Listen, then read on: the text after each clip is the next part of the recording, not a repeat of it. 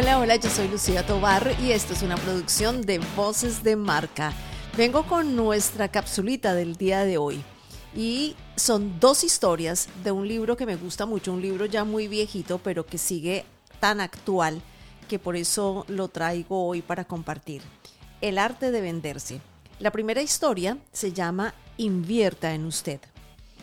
Si le pregunta a alguien que asesora pequeños negocios o a profesionales cuál es el, error más grande que cometen, recibirá una importante respuesta.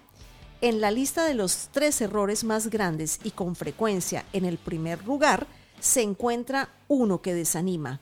No invierten lo suficiente. Como resultado, su ejecución quedó a medias. Parecían ensayando, como si temieran que sus ideas estuvieran viciadas y no tuvieran la fe para invertir en sí mismos. Como a los negocios de muchos, esta lección se aplica de forma poderosa al negocio de uno. Piensa en este ejemplo. En 1997, Sharing Oncology compró cerca de 50.000 ejemplares del video de ejercicios de nuestro club de cáncer diseñado para mujeres en proceso de recuperación de cáncer de seno. Con ese éxito, nos dimos cuenta de que Bristol Myers se configuraba como otro gran cliente en potencia. Contaban con Lance Armstrong como su representante y yo ya había hablado en varios eventos de Bristol. Me puse en contacto con el representante local de ventas de Bristol, quien me conectó con el gerente de distrito. Tres semanas después, Grandes noticias. El gerente de distrito estaba intrigado por nuestra oferta y había enviado la información al corporativo. Rebeca, en el corporativo, también estaba intrigada, tanto que me llamó para decirme, venga New Jersey, quiero que conozca todo nuestro departamento de marketing. Creo que debemos hacer negocios. Eso sonó como ustedes se han ganado el poder.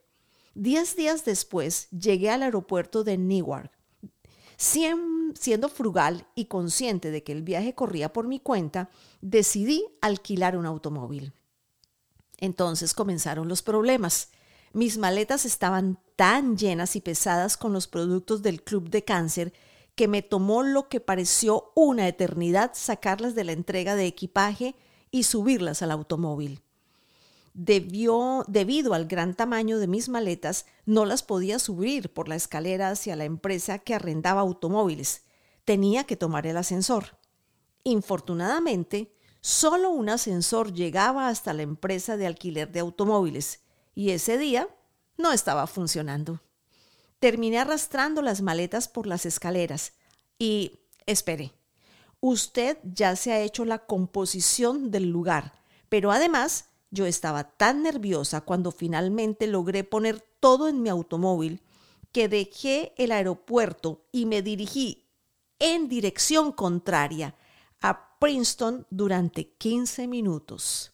Llegué al complejo Bristol luciendo como si acabara de terminar una carrera de 10.000 metros. Al fin, en el sitio, hasta que miré los cuatro grandes edificios que estaban enfrente de mí. ¿Cuál era el de Rebeca? Mi mapa no lo decía. Fui al edificio 1. Cuando llegué allí, la recepcionista me informó que debía ir al edificio 4. Llamé a Rebeca para explicarle la situación. Me contestó un buzón de mensajes. Cuando finalmente llegué al edificio 4, la recepcionista me pasó un teléfono. Era Rebeca. Como no aparecía a tiempo, tanto ella como su equipo de marketing fueron a almorzar y esperaron cuanto pudieron, ya que tenían otras reuniones. Fin de una oportunidad. Nadie quiere correr el riesgo de trabajar con alguien que aparece 70 minutos tarde para una reunión. Si hubiera reservado un servicio de transporte, habría llegado a Princeton 10 minutos antes de la reunión. En cambio, prefería ahorrar 115 dólares y perdí una oportunidad de 125 mil dólares en el proceso. Hay que invertir. Las inversiones que usted hace de tiempo y de dinero demuestran su confianza en lo que ofrece, en su talento. Los precios que usted paga son su seguro para el éxito. Una vez subestimé eso, Nunca lo he vuelto a hacer. Pague más ahora, coseche más después.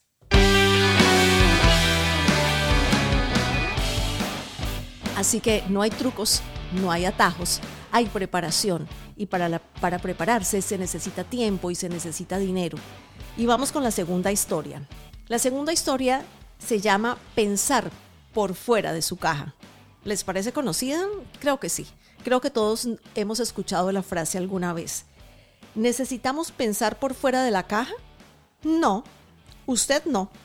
Esto es algo que se oye cada minuto en alguna parte del mundo, pero el mensaje no funciona. He aquí por qué y lo que usted debería hacer. Su caja, su forma de pensar, trabajar y vivir le ha funcionado. Es la caja en la cual ha nacido, producto del, ADN con el cual fue codificado.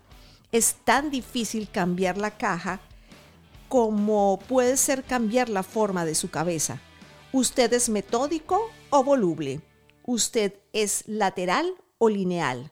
¿Usted tiene o tiende a ser introvertido o extrovertido? Pero desde su nacimiento, usted es quien es. Es una buena caja. Lo más importante es su caja y ha operado siempre dentro de ella. No trate de pensar por fuera de su caja. Es demasiado difícil. En cambio, hágala crecer.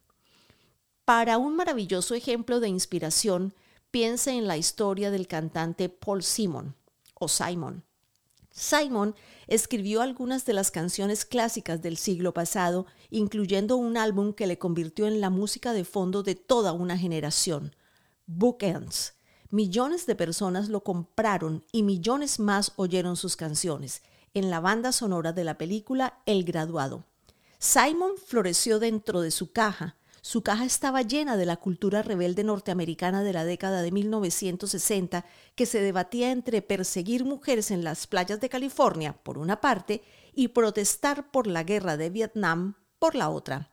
Simon floreció dentro de su caja y a la vez no lo hizo. Se quedó allí y la caja que lo ayudó a producir clásicos comenzó a producir canciones como Kodachrome, Deberían arrestarlo por esa canción, dijo un seguidor de Simon en recuperación. La caja de Simon se cerró. Simon lo resolvió, pero no cambiando su forma de pensar. Cambió su caja al introducirle cosas nuevas. Para encontrarlas se aventuró muy lejos, voló a África. Allí su caja cambió por lo que vio y sintió como escribió en una canción, vio ángeles en la arquitectura dando vueltas en el infinito. África y sus imágenes y sus sonidos asombraron, sacudieron y, sobrecogieron a Simon. Con la cabeza dando vueltas por estas nuevas influencias e inspirado por el grupo africano eh, Lady Smith Blackman Basso, escribió You Can Call Me All y una de esas creaciones musicales que verdaderamente es fuera de serie, Graceland. Simon no pensó por fuera de su caja. Pocas personas pueden. Le introdujo cosas nuevas, estudió diferentes culturas, oyó música africana diferente de la suya. Por esta experiencia se transformó y floreció para ser más creativo. Siempre una buena idea, no trate de pensar por fuera de la caja. En cambio, hágala crecer, introduzca en ella cosas nuevas, lea revistas diferentes de las que habitualmente lee, escuche música de otras culturas, asista a espectáculos variados, hágale ajustes a su caja, compre un abrigo naranja y un par de zapatos rojos, vea qué cambió, haga que su caja crezca.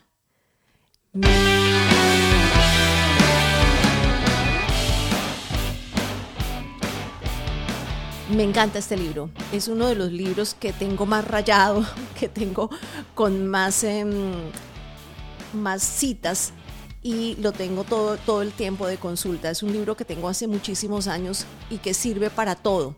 Espero que les haya gustado, em, que le den like, que compartan con sus amigos y le pongan las notificaciones a estos podcasts que hacemos con tanto cariño. Estas son ediciones cortas y vamos a tener ediciones un poquito más elaboradas los días domingos de cada semana. Muchas gracias, soy Lucía Tobar, bajo la producción de Voces de Marca.